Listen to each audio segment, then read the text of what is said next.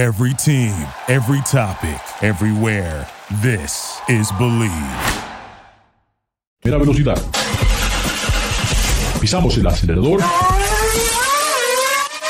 Y comienza el programa.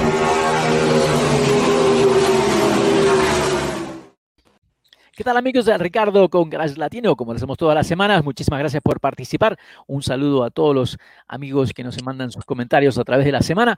Tengo el gran placer de estar con dos amigos invitados eh, que siempre creando un poquito de polémica.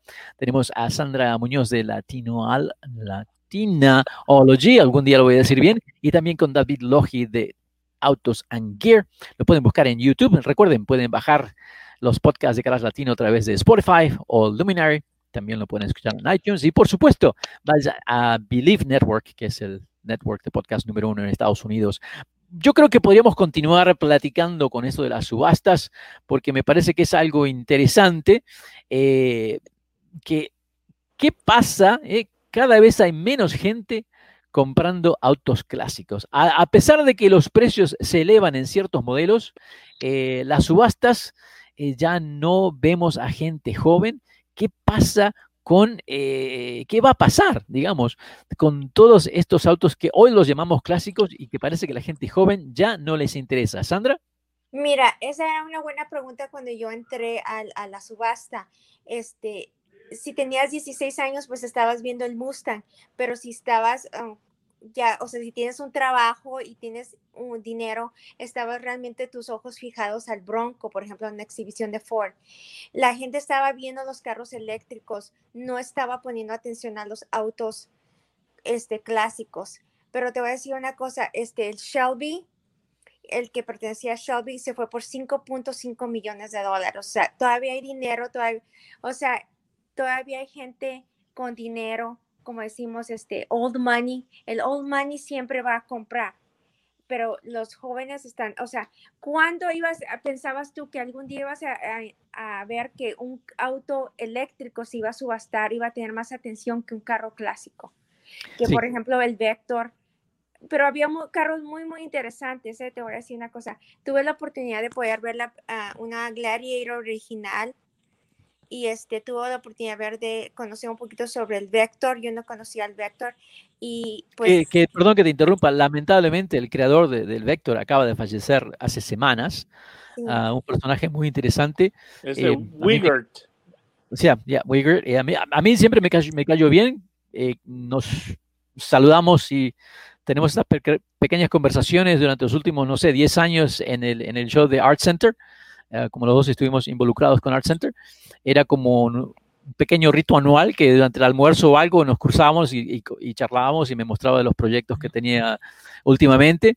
Eh, definitivamente ese auto fue algo icónico en la historia del automóvil y también una cosa muy controversial, nunca vamos a saber los detalles, eh, algo similar a lo que fue Shelby en su época, ¿no? Donde los automóviles, el mismo automóvil se pintaba de dos colores para vendérselos a diferentes clientes, un montón de cosas raras, pero ese auto, realmente el Vector, fue algo muy, muy significativo en su momento y es algo creo que es histórico. Y bueno, ¿cuánto se vendió ese automóvil?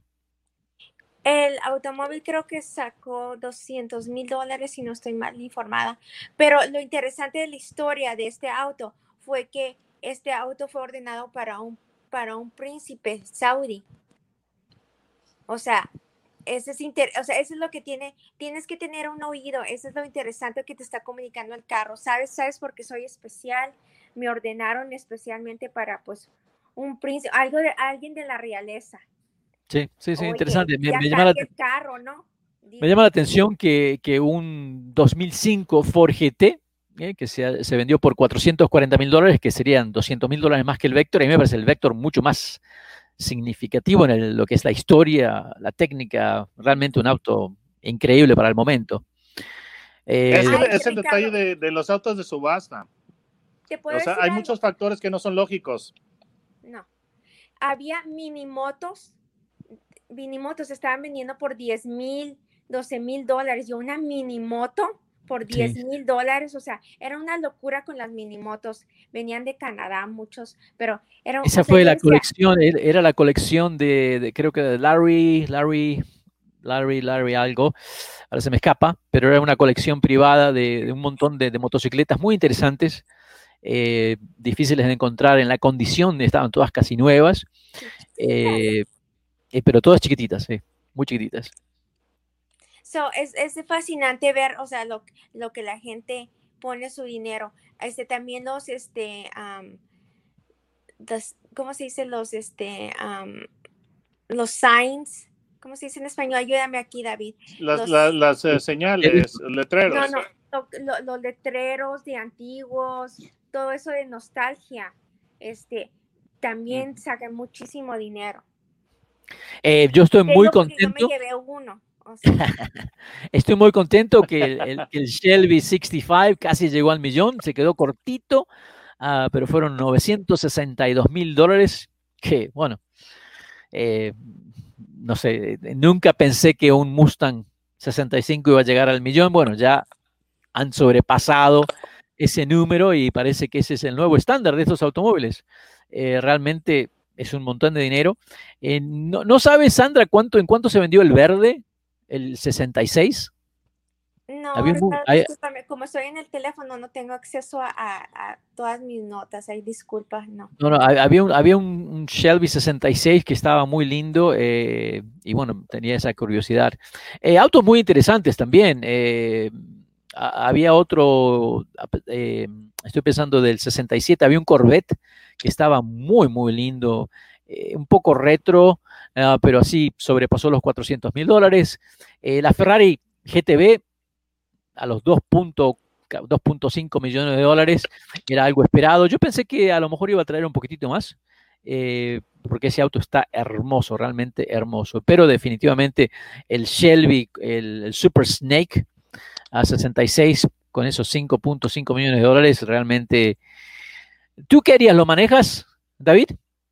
¿Lo manejas eh, no, posiblemente posiblemente si tuviera, bueno, yo creo que sí, los conductores sí los pueden este, disfrutar porque seguramente tienen eh, propiedades muy grandes, tienen, tienen este, mansiones este, con, con este, muchísimo, muchísimo terreno, entonces yo creo que ahí sí lo podrían conducir. Pero pues aquí lo, interesante de, este, de este Shelby Super Snake es que fue de, carro Shelby, entonces ahí eh, no solamente el auto, sino la historia que rodea el auto, ¿verdad? Lo que le da ese valor era, era el carro personal de él. Exactamente, entonces eh, eh, imagínate, el, el, auto personal del, de, de, la persona que, este, que del, de la persona que, que creó el, el, automóvil y, y, además una leyenda americana, por supuesto que tiene, que, que tiene un, valor tremendo y pues volvemos a lo mismo de que las, las subastas de autos, de, de autos clásicos tienen un, un, enorme factor este, emocional y tú pagas este, también por, por el simbolismo. Es, eso, eso es lo que yo creo que es lo, que es lo importante. Y además la distinción en, el caso de los vehículos nuevos, de que tienes el primero que, que se está produciendo. Entonces, eh, ahí eh, como que la, la lógica se, se, va por, se, va, se va por la ventana, porque es más emoción, más simbolismo, más prestigio, ¿verdad? Eh, lo, que, lo que determina el valor de un vehículo. Yo lo que creo es que Russ Jackson y Tom Barrett nunca se imaginaron en el año 1971, cuando comenzaron a hacer estas subatas de carros que, iban en algún momento llegar a estar vendiendo autos en millones y millones de dólares. Eh, la subasta fue un gran éxito. Sí, fue un gran éxito. Te voy a decir una cosa, súper bien planeada, muy bien hecha. Este, ellos empezaron, en, dijo Craig Jackson, en 1966. Ellos van a celebrar, celebrar este año su 50 aniversario, pero dijo él, no, ¿cómo vamos a hacer una fiesta con tapabocas? Pues no, se van a esperar que sea el momento correcto. Otra cosa que te voy a decir, este, ellos apostaron, este, ellos iban a hacer esto el año pasado, dejaron los, los tents eh, puestos, pero este, empezaron a ver los datos, dijeron, no, para marzo ya va a empezar a bajar esto del COVID y mira nada más, el regalo de ellos fue un, un día antes el gobernador abrió completamente Arizona. Es opcionado a tener máscara aquí en Arizona.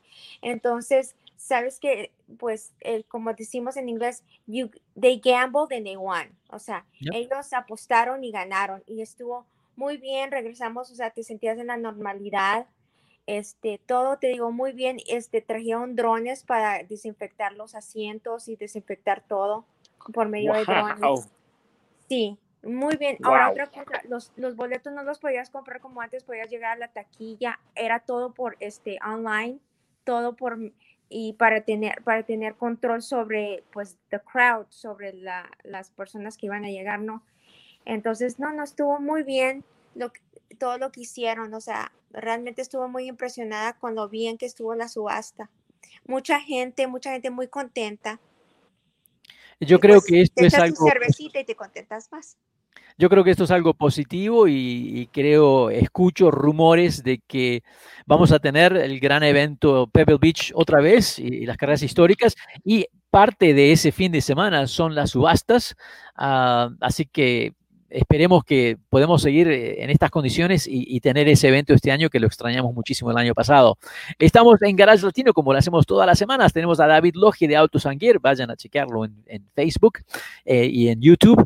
Y también estamos con Sandra Muñoz que nos ama desde Arizona. Nos está contando experiencias eh, en la gran subasta Barry Jackson. Ricardo, su servidor, no se vayan, ya regresamos.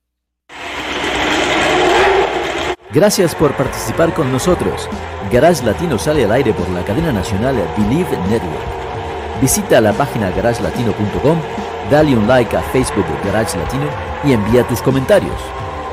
Garage Latino está disponible en iHeartRadio, TuneIn, Stitcher, iTunes, Luminary y por supuesto Spotify. Así que baja el podcast y compártelo con tus amigos. Hasta la próxima.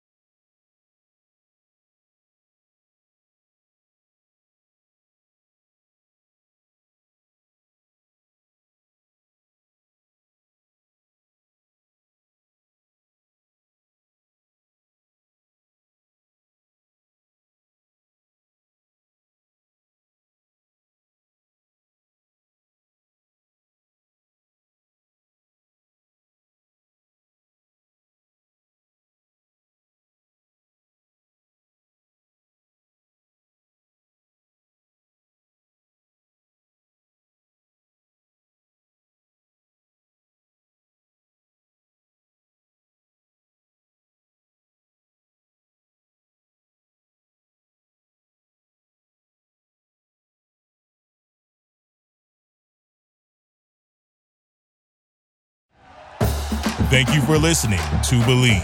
You can show support to your host by subscribing to the show and giving us a five star rating on your preferred platform. Check us out at Believe.com and search for B L E A V on YouTube.